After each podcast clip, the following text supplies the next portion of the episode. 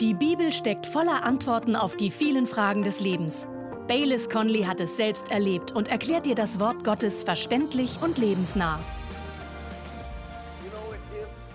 Wenn heute jemand behauptet, er habe einen Engel gesehen, denken die meisten Leute, er sei verrückt oder würde lügen. Selbst viele Christen haben diese Haltung. Sie glauben es nicht. Doch in der Bibel stoßen wir vom ersten Buch der Bibel bis zur Offenbarung immer wieder auf Engel.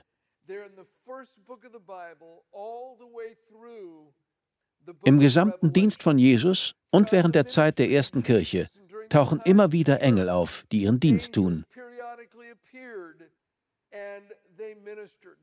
Engel werden in der Bibel fast 300 Mal erwähnt. Die meisten Stellen finden wir im Neuen Testament. Ohne Engel hätten wir nicht einmal eine Bibel. In Apostelgeschichte 7, Vers 53 steht, dass das Gesetz durch die Anordnung von Engeln empfangen wurde. Ohne den Dienst der Engel hätten wir auch keinen Retter. An der Geburt von Jesus waren Engel beteiligt. Lesen Sie es nach. Engel beschützten Jesus als kleinen Jungen vor König Herodes. In der Wüste wurde Jesus von Engeln versorgt, die ihm dienten. Ohne die Hilfe der Engel hätte Jesus es nicht bis zum Kreuz geschafft. Denn als er im Garten Gethsemane voller Qualen betete, heißt es in der Bibel, kam ein Engel und stärkte ihn.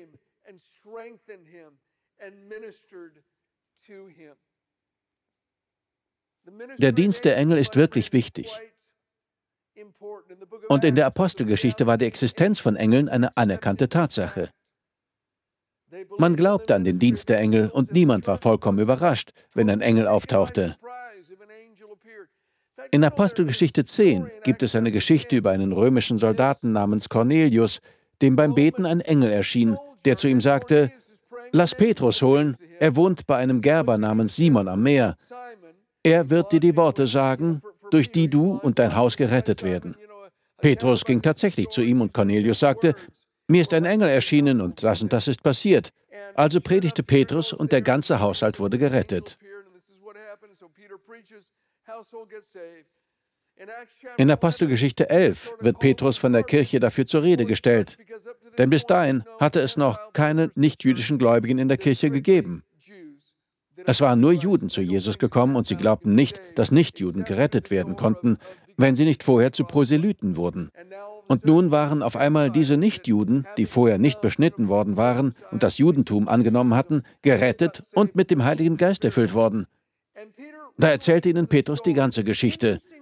Und ich finde es interessant, dass er zu ihnen sagte, Cornelius war in seinem Haus und betete, da erschien ein Engel.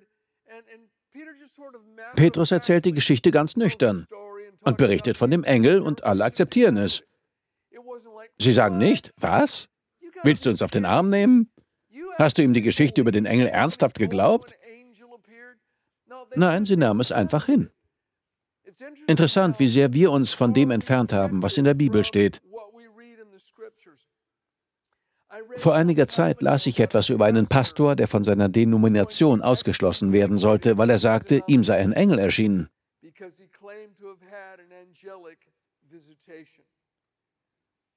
Es wundert mich ehrlich gesagt, dass wir nicht mehr darüber hören, wie Engel eingegriffen haben oder erschienen sind und etwas im Leben von Gottes Kindern bewirkt haben.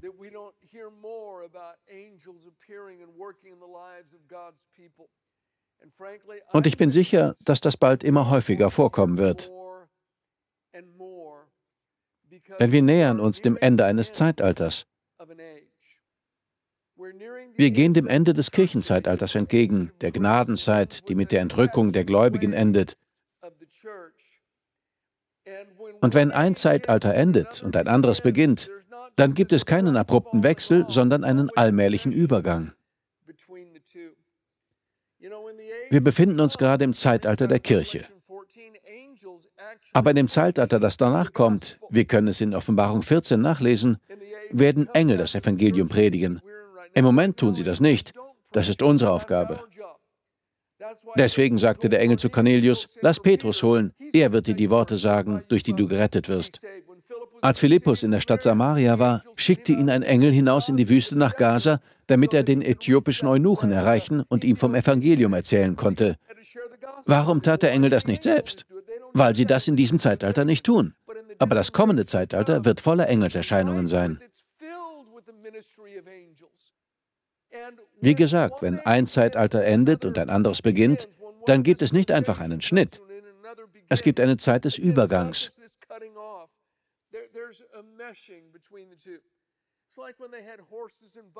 So wie damals hier in der irdischen Welt, als alle mit Pferd und Wagen unterwegs waren und dann das Autozeitalter anbrach.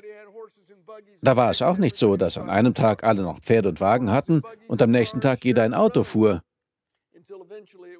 Eine ganze Zeit lang waren Pferde und Wagen und Autos zusammen auf den Straßen unterwegs, bis es irgendwann nur noch Autos gab. Ich glaube, dass wir uns dem Ende dieses Kirchenzeitalters nähern. Die Zeichen der Zeit zeigen uns, dass Jesus bald wiederkommt. Das nächste Zeitalter wird ein Zeitalter sein, in dem viele Engel auftreten. Und während wir uns diesem Zeitalter nähern, werden wir immer mehr über den Dienst und das Wirken von Engeln hören und sehen. Doch wer oder was sind Engel eigentlich? Ich möchte Ihnen neun Fakten über Engel aus der Bibel zeigen. Erstens, Psalm 148, Versen 1 bis 5 zufolge sind Engeln Geschöpfe. Engel sind Geschöpfe. Psalm 104, Vers 4 zufolge sind sie Geister. Dort heißt es, der Geister zu seinen Engeln macht und flammendes Feuer zu seinen Dienern. Engel haben keinen physischen Körper, aber sie erscheinen ab und zu in menschlicher Form. Und nach dem, was wir in der Bibel lesen, sehen sie meistens ähnlich wie ein Mensch aus. Aber im Allgemeinen sind sie für das menschliche Auge unsichtbar. Drittens, Engel haben einen Willen. Sie haben einen freien Willen. Das wurde uns durch Luzifer bewiesen, der zu Satan wurde, und durch alle Engel, die ihm bei seiner Auflehnung folgten. Jesaja 14, Verse 12 bis 14 berichtet davon. Hören Sie zu, da steht: Wie bist du vom Himmel gefallen, du Glanzstern, Sohn der Morgenröte? Wie bist du zu Boden geschmettert, Überwältiger der Nationen? Und du, du sagtest in deinem Herzen, zum Himmel will ich hinaufsteigen, hoch über den Sternen Gottes meinen Thron aufrichten und mich niedersetzen auf den Versammlungsberg im äußersten Norden. Ich will hinaufsteigen auf Wolkenhöhen, dem Höchsten mich gleich machen. Ja, Engel haben einen freien Willen. Gott hat Luzifers Plan vereitelt. Nichts davon ist passiert und wird es auch nie. Aber wir sehen hier, dass Engel einen freien Willen haben.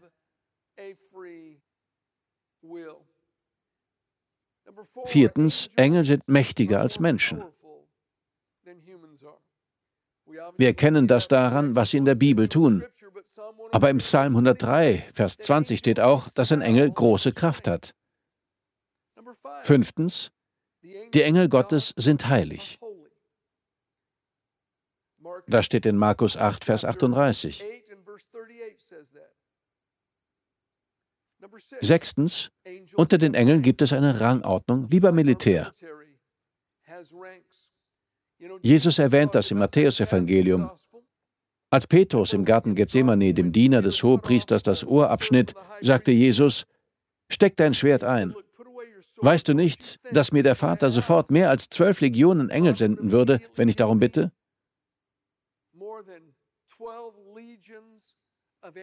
Eine Legion war eine römische Militäreinheit aus 6000 Soldaten.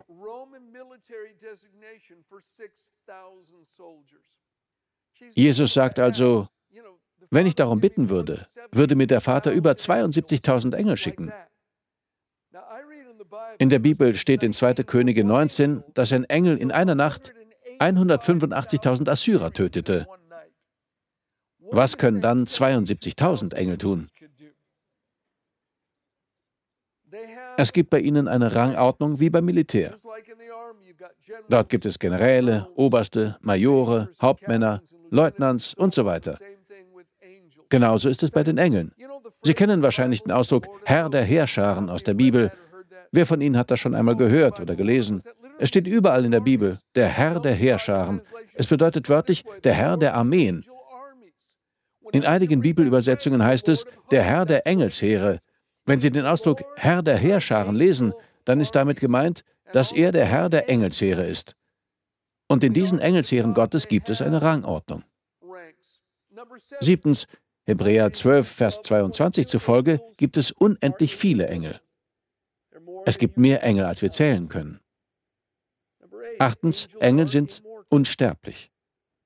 Jesus sagt in Lukas 20, Vers 36, dass die Menschen bei der Auferstehung wie die Engel werden und nicht mehr sterben. Engel werden nicht krank, sie sterben nicht. Bei ihnen gibt es keine Beerdigungen. Sie leben ewig. So hat Gott sie geschaffen. Sowohl das hebräische als auch das griechische Wort für Engel bedeutet Bote. Neuntens, Engel sind Boten Gottes, die ausgesandt werden, um seine Aufträge zu erfüllen. Wenn Sie eine Bibel haben, schlagen Sie Hebräer 1 auf. Hebräerbrief, Kapitel 1. Der Schreiber des Hebräerbriefs zieht hier im ersten Kapitel einen Vergleich zwischen Jesus und den Engeln und erklärt, wie sehr Jesus den Engeln überlegen ist. Dabei erwähnt er ein paar sehr aufschlussreiche Dinge. Lesen wir Hebräer 1 ab Vers 5. Da wird die Frage gestellt, denn zu welchem der Engel hat er jemals gesagt, mein Sohn bist du, ich habe dich heute gezeugt? Und wiederum, ich werde ihm Vater und er wird mir Sohn sein. Wenn er aber den Erstgeborenen wieder in den Erdkreis einführt, spricht er, und alle Engel Gottes sollen ihn anbeten.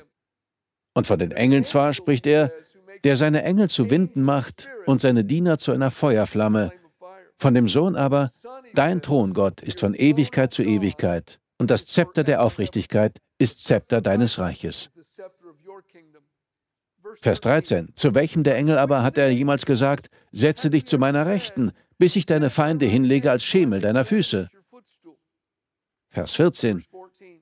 Sind nicht alle dienstbare Geister ausgesandt zum Dienst um derer willen, die das Heil erben sollen? Er sagt über die Engel, sind sie nicht alle dienstbare Geister ausgesandt zum Dienst um derer willen, die das Heil erben sollen? Wen meint er hier mit denen, die das Heil erben werden? Das sind wir. Engel sind dienstbare Geister, die ausgesandt werden, um ihnen und mir zu dienen, den Menschen, den Frauen und den Männern, die Jungen und den Mädchen, die das Heil geerbt haben.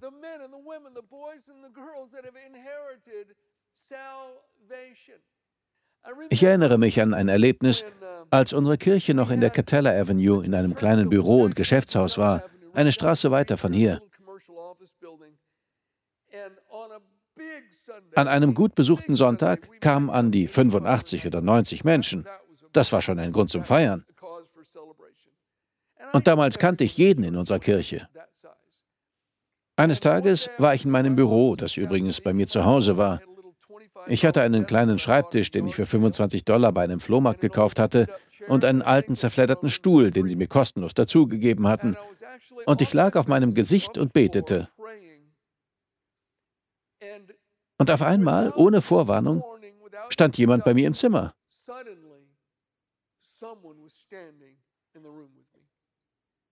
Ich wusste instinktiv, dass es ein Engel war. Ich kann es nur so beschreiben, dass ich ihn sehen konnte, aber auch irgendwie nicht sehen konnte. Er war da und er war auch nicht da. Mir wurde klar, dass ich ihn im Geist sah. Dieses Engelwesen stand also in meinem Büro, während ich auf dem Boden lag. Und auf einmal kam mir der Vers aus Hebräer 1 in den Sinn. Sind sie nicht alle dienstbare Geister ausgesandt zum Dienst um derer willen, die das Heil erben sollen? Und ich hatte das Gefühl, dass dieser Engel mit mir redete und sagte, was soll ich für dich tun? Da hatte ich einen sehr interessanten Gedanken. Es gab eine ganze Reihe Leute, die im vergangenen Jahr aufgehört hatten, im Gottesdienst zu kommen. Also nannte ich ihm etwa ein Dutzend verschiedener Menschen, die seit Monaten nicht mehr im Gottesdienst gewesen waren.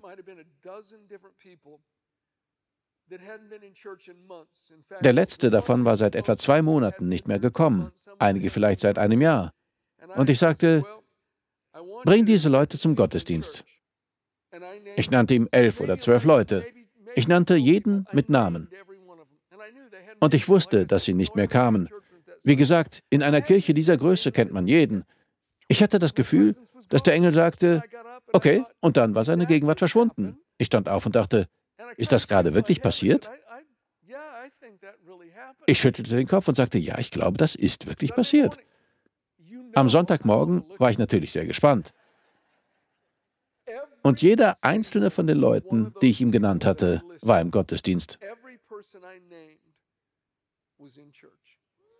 Ohne Ausnahme. Jeder einzelne war da. Engel. Meine Frau und ich haben eine Freundin, sie lebt in Australien. Sie ging damals auf eine Bibelschule, wo es einen Kurs über Engel gab, in dem sie über diesen und noch ein paar andere Verse redeten.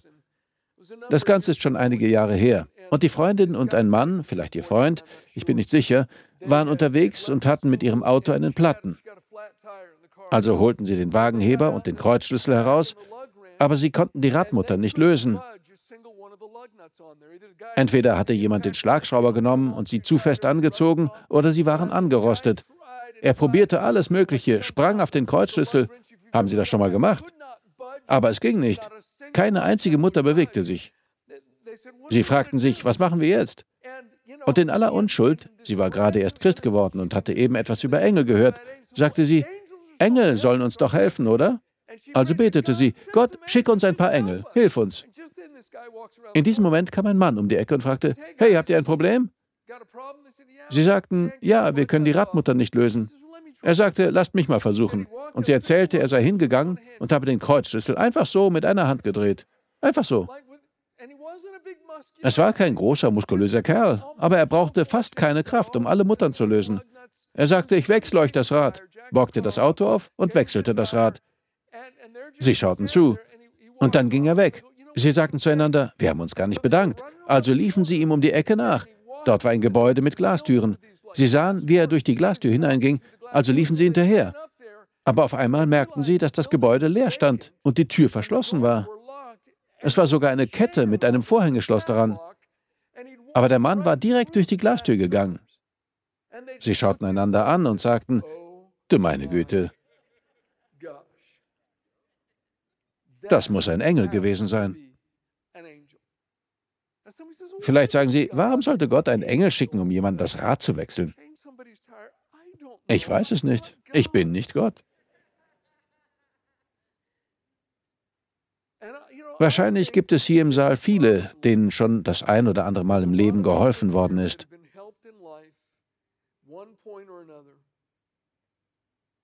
Vielleicht war es ein Engel und Sie haben es nicht bemerkt. In der Bibel steht, seid gastfreundlich zu Fremden. Einige von euch haben so schon, ohne es zu wissen, Engel beherbergt. Als Jakob kurz vor seinem Tod stand, in 1. Mose 48, rief er Josef und seine zwei Söhne Manasse und Ephraim zu sich. Jakob betete für Josef und für seine Enkel.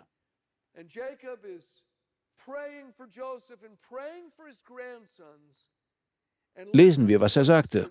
Es steht in 1. Mose 48, Verse 15 und 16. Da heißt es, und er segnete Josef und sprach, der Gott, vor dessen Angesicht meine Väter, Abraham und Isaac, gelebt haben, der Gott, der mich geweidet hat, seitdem ich bin, bis zu diesem Tag, der Engel, der mich von allem Übel erlöst hat, segne die Knaben.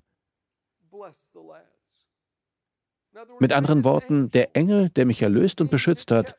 In manchen Übersetzungen heißt es, der Engel, der mich mein Leben lang vor allem Bösen bewahrt hat. Segne die Knaben, und in ihnen werde mein Name genannt und der Name meiner Väter Abraham und Isaak, und sie sollen sich vermehren zu einer Menge mitten im Land. Jakob spricht hier von einem Engel. Könnte das der Schutzengel sein, der sein ganzes Leben lang über Jakob gewacht hat? Als Jesus in Matthäus 18, Vers 10 über die Kinder spricht, sagt er folgendes. Seht zu, dass ihr nicht eines dieser Kleinen verachtet. Denn ich sage euch, dass ihre Engel in den Himmeln alle Zeit das Angesicht meines Vaters schauen, der in den Himmeln ist.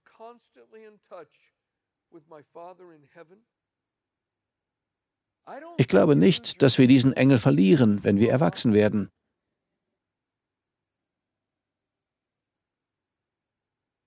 Er begleitet uns auf unseren Wegen.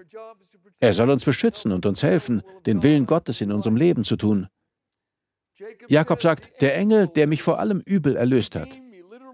Wörtlich, der mich beschützt hat. Das klingt wie ein Versprechen aus Psalm 91. Der Psalmist sagt in Psalm 91, Vers 10 und 11, So begegnet dir kein Unglück und keine Plage naht deinem Zelt, denn er bietet seine Engel für dich auf, dich zu bewahren auf allen deinen Wegen.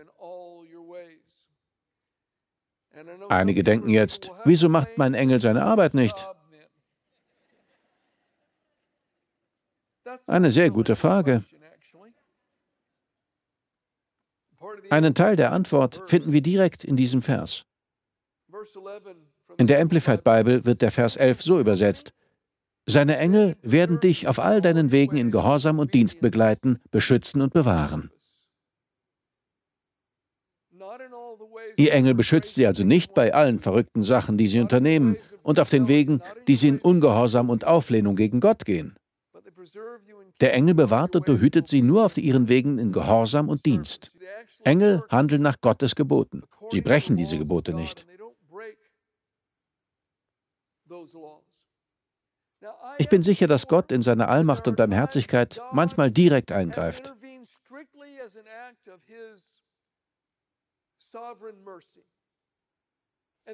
Und manchmal erhört Gott die Gebete von jemandem, der für einen Menschen bittet, der etwas Dummes oder Verrücktes tut.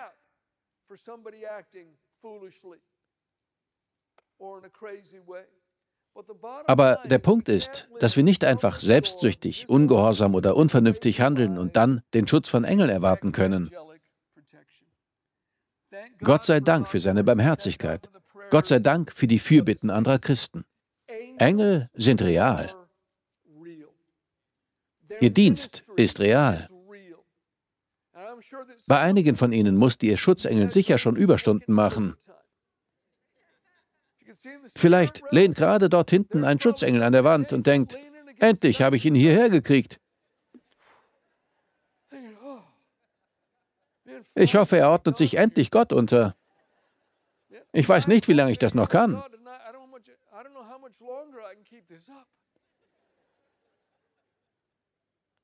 Einige von Ihnen wissen genau, was ich meine.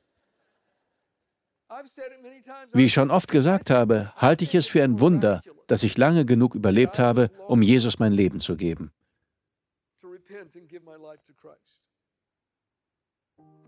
Ich habe ein so wahnwitziges Leben geführt, so viele dumme und gefährliche Dinge getan, mich mit gefährlichen, bösen Leuten umgeben und mich in so gefährliche Situationen begeben, dass ich keine andere Erklärung dafür habe, außer dass jemand für mich gebetet hat.